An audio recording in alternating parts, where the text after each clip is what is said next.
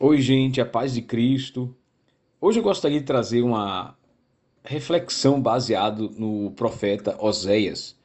Inclusive, há algumas semanas atrás, é, nosso irmão Rodrigo, na Boa Vista, trouxe uma excelente pregação ah, baseada no profeta Oséias e é, alguma, é exatamente a mesma coisa que eu gostaria de falar hoje, então fica como um lembrete, porque eu já tinha anotado esses versículos de Oséias, os mesmos que Rodrigo mencionou. Então, Oséias, vamos dar uma olhada em quatro passagens de Oséias ah, rapidamente. Oséias capítulo 4, versículo 1, diz assim: Israelitas, ouvi a palavra do Senhor, pois o Senhor tem uma acusação contra os habitantes da terra porque não há verdade, nem bondade, nem conhecimento de Deus na terra. Versículo 6. O meu povo está sendo destruído porque lhe falta conhecimento. Porque rejeitastes o conhecimento, eu te rejeitarei, para que não sejas sacerdote diante de mim, visto que te esquecestes da lei do teu Deus eu me esquecerei de teus filhos. No capítulo 6 de Ezequiel, ele trata dessa ideia de conhecimento de Deus de novo. Veja versículos 3 do capítulo 6. Ele diz assim: Conheçamos e prossigamos em conhecer o Senhor. Como o sol nascente, a sua vida é a sua vinda é certa, e ele virá a nós como a chuva, como a primeira chuva que rega a terra. Versículo 6 diz: Pois quero misericórdia e não sacrifício, o conhecimento de Deus mais do que os holocaustos. Então, Oséias fala de conhecimento. Quando ele fala de conhecimento, tem dois níveis de conhecimento de Deus. Tem o um conhecimento de Deus intelectual, aquele que você aprende pela leitura e pelo estudo. É o que está lá no versículo, 4, versículo 6 do capítulo 4, quando ele diz que o povo é, tinha rejeitado a ele, que tinha rejeitado a lei de Deus. Então, estudar a lei de Deus, conhecer a Torá, é conhecer Deus. Mas é um conhecimento intelectual, é conhecer o que agrada e o que desagrada, o que ele, o que ele ordena e o que ele proíbe. Então, esse conhecimento da lei, que é um nível de conhecimento de Deus, é um nível superficial, é um nível intelectual. Esse nível intelectual não é o nosso ponto de parada no conhecimento de Deus.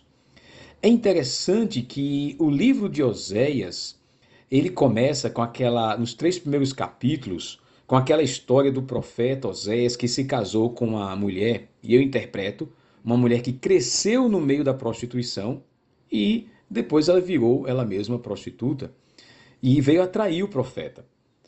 Ah, veio a ser infiel ao profeta. Então é interessante que ele traz essa história de infidelidade no contexto de matrimônio, no contexto de vida sexual do casal.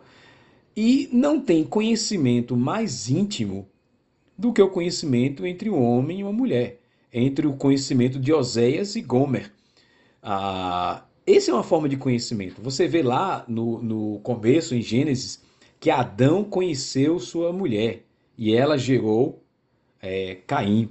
Então, a ideia de conhecer também traduz a ideia de conhecimento íntimo, de conhecimento profundo. Eu entendo que esse segundo nível de conhecimento a gente ganha é, na busca de Deus não somente no entendimento, mas no estudo aprofundado da palavra.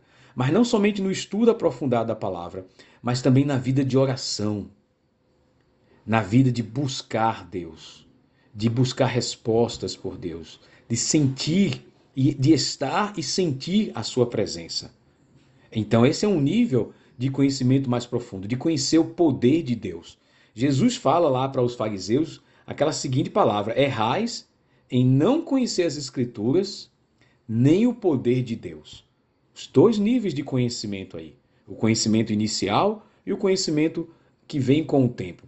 Então, é possível você ser um religioso sem conhecer a Deus? É possível. Até um ateu pode dar aula de teologia. É apenas conhecimento, é apenas fatos escritos no papel e é, é, debatido entre acadêmicos. Mas Deus diz lá que ele prefere a misericórdia mais do que o sacrifício, o conhecimento de Deus mais do que os holocaustos. Então, esse conhecimento de Deus é o conhecimento íntimo e não o conhecimento da mera religiosidade mecânica, fria, ritualística, que às vezes a gente pode se tornar refém dela, pode cair presa dela. Então, a busca pelo conhecimento de Deus, eu gostaria de concluir, é uma busca constante. Deve ser uma busca constante em nossas vidas. Entra ano e sai ano, a gente deve sempre estar buscando conhecer mais a Deus, sempre buscando conhecer mais a Trindade. Então, por isso que no capítulo 6, versículo 3, ele diz: ah, Conheçamos e prossigamos em conhecer o Senhor. Então, é uma busca, é uma continuidade. Então, para você que é novo convertido, é importante conhecer as Escrituras. Para você que já tem alguns anos e não se considera mais novo convertido, é importante conhecer as Escrituras e continuar buscando Deus. Essa busca de Deus é um diferencial é, no homem que teme a Deus. Ele busca na palavra e ele busca na oração. Que Deus nos ajude a encontrá-lo em nossa busca de conhecê-lo cada vez mais.